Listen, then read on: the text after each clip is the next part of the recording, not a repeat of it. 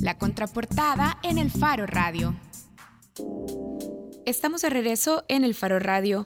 Mañana el doctor Rubén Zamora va a presentar un informe titulado Reforma al Sistema de Partidos Políticos.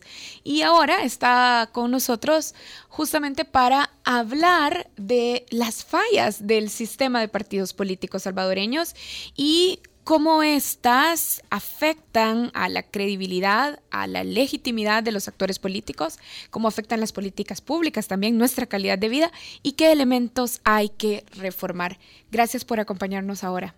Bueno, es un gran placer estar en el Faro Radio esta tarde y pues muy buenas tardes a todos los que nos están escuchando. Doctor, los salvadoreños expresan cada vez más hartazgo con respecto a los partidos políticos, principalmente con respecto a Arena y el FMLN, y eso es canalizado por nuevos actores. Ahorita estábamos conversando con nuestro tiempo que justamente leen ese descontento con respecto a Arena, el FMLN, el PCN, el PDC, porque son partidos vinculados a casos de corrupción y porque han demostrado que son ineficientes generando mejores condiciones de vida. ¿Qué, aspectos del diseño del sistema de partidos causan esta crisis de, de credibilidad y de representación? Mire, yo creo que esta es la crisis más grande que más profunda que ha tenido el sistema de partidos políticos del país. Hemos tenido diversas clases de sistema de partidos políticos a lo largo de nuestra historia, pero lo importante es señalar que desde 1963 es que se construyó el sistema de representación proporcional en la Asamblea que determinó que realmente era muy difícil que un partido controlara totalmente la asamblea, solo ha sucedido una vez nada más a partir de entonces, y que por lo tanto este, tenía que haber coaliciones en la asamblea para poder salir adelante. Esa era la idea de la reforma y permitir participación pluralista en la asamblea legislativa. Hablando perdón, perdón, la reforma, ajá, la reforma constitucional del... No, no fue reforma constitucional, fue una ley. Una ley. ley de, de, representación proporcional de los partidos. En vez de antes, que era el que ganó la mayor número de votos en el departamento, se lleva a todos los diputados, aquí se dijo, no, va a haber un sistema de representación proporcional. Esto determinó que en el país desde entonces apareciera lo que llamamos el sistema tripartito de partidos en la Asamblea Legislativa. Recuerde que lo señalo junto a la Asamblea porque es imposible en la democracia representativa separar Asamblea Legislativa de partidos. Los partidos, como dice nuestra Constitución, son los encargados de buscar la representación del el pueblo en el gobierno. Y por otra parte, la asamblea para los partidos es su, vitrina diaria. Por lo general los partidos son juzgados por su desempeño legislativo. O sea que ahí es una cosa en que no puede haber democracia representativa sin partidos políticos. Y esto está muy vinculado sobre todo al poder legislativo. ¿Y en qué ha fallado esa reforma que buscaba la representación para mejorar las condiciones de vida de los ciudadanos? ¿Cuáles son sus elementos más graves o más deficitarios? Mire, el problema ahí es, de nuevo, estructuralmente la reforma era muy correcta. Por lo general, el sistema de representación proporcional en el legislativo está ya universalmente reconocido. Son muy, muy pocos los que tienen nada más el sistema como el de Estados Unidos, de circunscripciones, y allí el que gana se lleva el puesto, pero es un solo puesto, ¿verdad? Entonces, en ese sentido, en el, el sistema estaba bueno, fue un avance antes no, el partido de gobierno controlaba toda la asamblea, lo más que habían dos o tres diputados de, la oposición, o sea, no eran oposición. Entonces, a partir de aquí es que empieza ya la situación de mayoría del gobierno relativa y oposición. Pero el sistema, por la composición de la, del número de diputados de cada departamento, nos da que tiene una gran tendencia a generar un partido con más, con más diputados, un segundo de oposición con fuerte número de diputados y un tercero. Especialmente, ¿por qué? Porque tenemos o teníamos ocho departamentos que solo elegían tres diputados. Entonces era muy difícil, que era imposible que un partido ganara los tres. Era muy difícil que uno ganara dos y otro uno. Y lo más probable es que tres partidos ganaban. Entonces tenemos una asamblea que es más, dijéramos, conformada por tres partidos. Dos, el más grande, el segundo más grande y un partido pequeño. O sea, lo que tenemos ahora, Arena FMLN gana. hoy lo tenemos más complicado, pero ese es el esquema. Ahora, ¿cuál es el problema de ese esquema? Ese esquema llama a que en la asamblea haya un acuerdo entre fuerzas políticas para formar la mayoría, sin ellas no se puede. Es decir, que haya una coalición. Aquí en El Salvador, desde el primer momento, nunca ha habido coalición en la Asamblea. Nunca. Ha habido componendas. Ha habido nada más compra y venta de votos. Si ustedes vean, vean la historia de todas nuestras asambleas legislativas, nunca aparece la propuesta programática de ese periodo de los diputados. Nunca. ¿Por qué? Porque para que aparezca esa y pueda pasarse hay necesidad de un acuerdo de contenidos, lo cual es lo normal en casi todas partes del mundo, cuando hay esta cosa. Alemania, por ejemplo, está la gran coalición y se pasan tres, tres, cuatro semanas construyendo el programa legislativo que va a permitir que esos dos partidos se pongan de acuerdo. Vaya, pero yo aquí... Aquí no. ¿Y por qué no pasa aquí? Es decir, ya usted decía, la ley estaba bien escrita. Aquí viene el problema. Aquí lo que usted tiene que distinguir una cosa es la institucionalidad y la gobernabilidad. Brevemente, institucionalidad son los aparatos que la ley le establece, como quien dice el esqueleto del gobierno. Y la gobernabilidad es cómo los actores, gobernantes, diputados, jueces, manejan esos aparatos. Entonces no es lo mismo la institucionalidad que la gobernabilidad. Y yendo ya al caso concreto que tenemos, los acuerdos de paz nos dejaron a nosotros importantes avances institucionales. Uno, separación, eh, autonomía de los poderes del Estado. Antes no existía, hoy sí hay. Segundo, control constitucional. Antes no existía eso. Hoy tenemos, y ya lo hemos visto, que funciona, ¿verdad? Tercero, antes no había obligatorio, no era obligatorio para el funcionario dar la información. Hoy tenemos acceso y por eso es que se saben un montón de cosas que antes existían pero no se sabían. Derechos humanos, antes la tortura era lo normal, ahora es, no es lo normal, pero todavía hay, pero ya está controlada. Pero además tenemos también ya que ahora se empiezan a meter presos a policías por abusos que antes eso no existía. ¿Me entiende? Entonces aquí ha habido una modificación de la institucionalidad. Pero ¿qué fue lo que pasó? Esto es a raíz de los acuerdos de paz que modifican al Ejecutivo, modifican al Judicial en su cúpula. A nivel institucional. A nivel institucional. Pero a la Asamblea Legislativa ni la mencionan.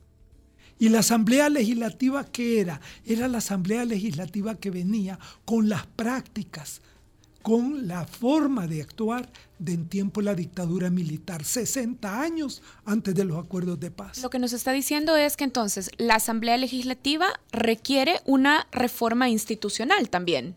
También requiere una. Es la más atrasada institucionalmente, porque siquiera los partidos políticos tuvimos hace muy pocos años la ley de partidos políticos, pero la ley que rige la Asamblea es de 1953, o sea, hace ya casi 70 años que está allí y es una pésima ley. Para una asamblea que era de cuarenta y pico diputados, 50, no, cuarenta y pico diputados y, que una asamblea que estaba a las órdenes del presidente ¿Y de la, la y la elección la elección por rostros por ejemplo la posibilidad de que lleguen diputados independientes eso no cuenta o no abona la reforma institucional de la asamblea pero no cuenta ¿Por qué no? ¿Por qué? Porque el peso de los partidos políticos es determinante. Es todavía determinante. Y por eso es que hay que atacar el problema donde está. Todo esto que hizo la sala, que está a veces muy bonito y a veces enredó espantosamente las cosas, porque no saben de, elecciones los señores magistrados, ¿verdad? Pero bueno, hubieron cosas muy buenas, ¿verdad? Y otras muy malas y otras hasta en contra de la Constitución, por cierto. Pero en fin, no nos metamos a hablar de ellos. Pero ¿qué es lo que ha pasado? Que estamos dando disparos donde no se debe de dar disparos Si el disparo o está en los partidos políticos que se cambian o no hay forma de que el proceso electoral avance, porque ya avanzó el proceso electoral, ojo. Antes, yo me recuerdo cuando yo estaba en la oposición, terminaba la elección y salíamos casi automáticamente a la calle a denunciar los fraudes. Y hacíamos mitines por todos lados y nos quedábamos tomando plazas y era un escándalo. ¿Por qué? Porque el principal problema electoral era el fraude que el Poder Ejecutivo hacía a través de la Fuerza Armada, a través de la policía. Eso ya desapareció, mija. Hoy los militares no se meten en las elecciones y eso es un gran avance para el país. Hoy nuestro problema es otro, es que como ya no están los militares, los partidos políticos han llenado ese vacío, pero son los viejos partidos políticos que aunque tengan otro nombre, siguen estando en función de cómo era antes la cosa, antes de los acuerdos. Y ahí es donde viene el problema. Rubén, anoche el diputado gallego, el diputado Guillermo Gallegos, en una entrevista en televisión decía algo así como, miren, si ustedes quieren imponer a los magistrados, háganse diputados ustedes, porque nosotros somos los diputados y nosotros vamos a elegir. Esa frase se la menciono porque a mí me parece bien representativa de cómo la mayoría de diputados entienden el rol que tienen, no como representación de la ciudadanía, sino como un instrumento para utilizar su poder a conveniencia para hacer lo que ellos quieran. ¿Usted cree que esos partidos que actúan de esa forma van a querer hacer una reforma de esa ley? Primero veamos cuál es el problema y cuáles son las soluciones y después veamos si son factibles, ¿verdad? En ese sentido ya que yo tengo una opinión respecto a eso. Pero antes de eso quiero decirle entonces, el problema estructural que tenemos con el proceso político salvadoreño es una disfuncionalidad de la gobernabilidad de la Asamblea y de los partidos políticos con la nueva institucionalidad. Y ahí están chocando. Es decir, solo para ver si, si estamos entendiendo bien, el problema es entonces el manejo que hacen los actores de la institucionalidad. Claro, porque esos actores actúan como si no hubieran acuerdos de paz, como si no hubieran esas reformas, ¿me entiendes? Sino que siguen con los viejos vicios y ahí es donde aparecen ya los vicios. Primero, extremada polarización. La polarización que hay en el país no es generada por la población el principal generador de, polarización política son los partidos políticos por su forma de actuar. Es decir, son las personas el problema. Las personas, de, cómo gobiernan, por eso se llama gobernabilidad, gobiernan mal. Segundo, el patrimonialismo, esto viene desde los años, de muchísimos años atrás, no ha cambiado para nada. Entonces, para los diputados, y el patrimonialismo, que es no entender que lo público es público y lo privado no se puede apoderar de lo público. Y en la Asamblea eso no existe. El señor este, cuando estaba de presidente de la Asamblea, creó, creó casi 900 plazas nuevas para su campaña electoral. Entonces es un patrimonialismo partidista. ¿ah? Eh, que hace lo que cree que quiere el partido y lo que le conviene al partido sin importarle la ley, sin importarle la, el, conjunto social. Y por eso es que tienen esa actitud. Nosotros somos los que elegimos. Sí, pero usted elige siempre en representación del pueblo, señor. Se les olvidó que son representantes y creen que son dueños del Estado. Y ahí está el grave error que se llama patrimonialismo y eso lleva a una corrupción tremenda y yo creo que en nuestro país la institución más corrupta es la Asamblea Legislativa. ¿Por qué? Porque es la institución en la que ya la corrupción se considera como lo normal y la, menos sometida a control de qué es lo que están haciendo. Y esos problemas en la gobernabilidad, solo porque casi se nos va acabando el tiempo, esos problemas con los actores que abusan, que son patrimonialistas, que se les olvida que están ahí para representar, se resuelven entonces con nuevas personas. Incluso los partidos políticos, ahora cuando se les pregunta por casos vinculados a corrupción de personas en sus partidos, responden eso, dicen, no es que no somos nosotros, fueron otras personas, pero el partido no son las personas. ¿Se resuelve entonces así? Pues sí, los partidos, pero ellos son la gobernabilidad de esa institución. Por lo tanto, tiene que asumir una responsabilidad, por lo menos para decir sí, es un corrupto y lo sentimos mucho y lo hemos sancionado. Pero yo no veo aquí ningún partido sancionando a nadie, excepto cuando se pelean por un puesto. Pero esa es otra cosa. pero por corrupción. Aquí hay gente que este, tiene vinculación con el narcotráfico en los partidos políticos. Aquí los partidos políticos reciben dinero del narcotráfico para las elecciones. Y eso no se quiere decir, ¿ya? Eso se está destapando porque ya hay varios que están enjuiciados precisamente por eso. Pero entonces no basta hacer la de Pilatos de lavarse las manos, no, yo no, ese es otro, no, es parte de una institución. Usted ha tenido la gobernabilidad, usted lo escogió, señor dirigente del partido, para que él fuera el candidato. ¿ah? Y le sale que el candidato andaba metido en cosas indebidas. Ustedes no lo analizaron de antemano. ¿ah? O sea, todas esas cosas porque, porque ya no, no importa. Se creen dueños de el poder y se olvidan de que solo son representantes del pueblo. Y ahí es donde viene la crisis, y estos son los signos de la crisis. Tenemos que ir cerrando. Eh, esta es una plática por demás interesante, pero de hecho, la razón también, una de las razones por las que invitamos a Rubén Zamora a platicar hoy es porque mañana a las 5 de la tarde en el auditorio ICA de la Universidad Centroamericana va a desarrollarse el panel Reforma al sistema de partidos políticos, en el que precisamente el doctor Rubén Zamora expone y van a estar comentando Álvaro Ortiga, Naida Acevedo y Marlon Hernández Arzora, eh, y va a estar moderando el ex eh, superintendente de, competencia, el licenciado Francisco Díaz. E, entonces, si les interesa seguir esta plática, seguir hablando de cómo resolver la crisis más grave y más profunda de la historia de partidos políticos, podemos escucharlo. Y ahí vamos a, ahí vamos a, o sea, yo voy a plantear el, el contenido de la reforma que hay que hacer a los partidos. No solo es cambiar las personas, eso es necesario, por eso es que hayan nuevas expresiones partidarias, puede, puede ser útil en principio, ¿verdad?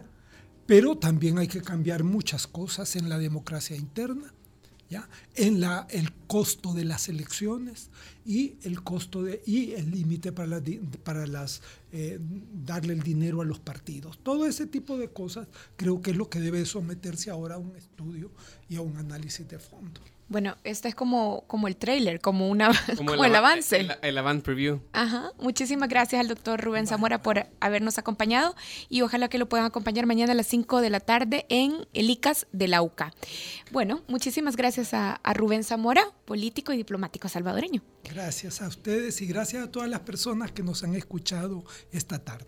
Y bueno, nosotros nos vamos, pero antes los queremos invitar para que ahora a las 7 de la noche les estamos dando agenda de eventos para ahora, para, mañana. Hoy a las 7 de la noche en el Centro Cultural de España se presenta la segunda entrega de la revista Impúdica, dedicada a temas de género y además un proyecto en el que colabora el Faro con el Centro Cultural de España, porque ambas instituciones celebran en este 2018, celebramos en este 2018 nuestros 20 años de trabajo en El Salvador. Así que hoy a las 7 de la noche una revista dedicada a temas de género. También hay un conversatorio eh, muy interesante. Así que 7 de la noche en el Centro Cultural de España, la segunda edición de la revista Impúdica. Y bueno, nosotros nos vamos y como siempre los dejamos con música. Y ahora para que bailen un poquito, algo de Willy Colón y esto que se llama La Murga. Adiós. Thank you.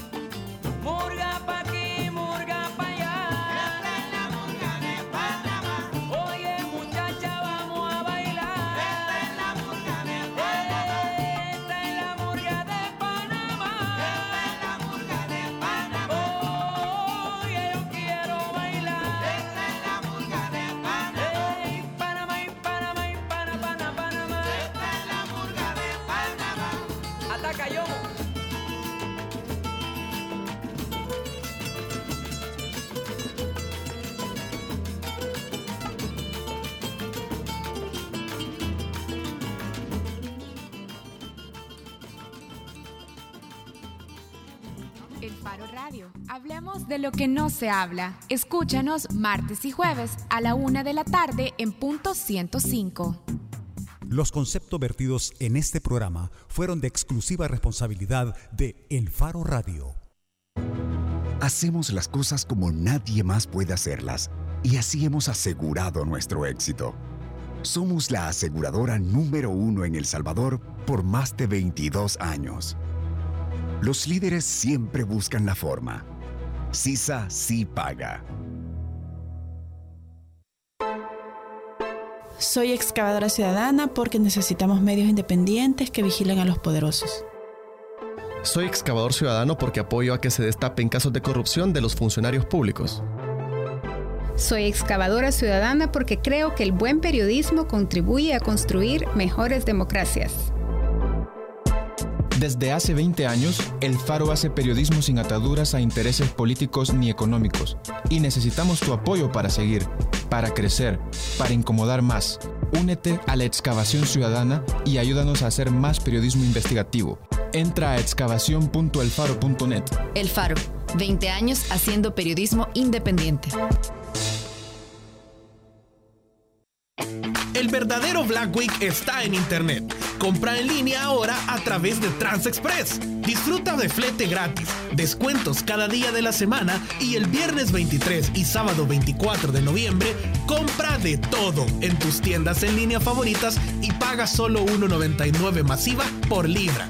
No te pierdas el Black Week Sales de TransExpress y disfruta la emoción de comprar por Internet. Consulta términos y condiciones en www.transexpress.com.sb. ¿Eres un micro, pequeño o mediano empresario que quiere venderle al gobierno? Recuerda que tienes negocios seguros porque el 12% de las compras del gobierno son para las MIPYME. Además, es muy fácil hacerlo desde Comprasal. Solo ingresa a comprasal.gov.sb y regístrate en tres fáciles pasos.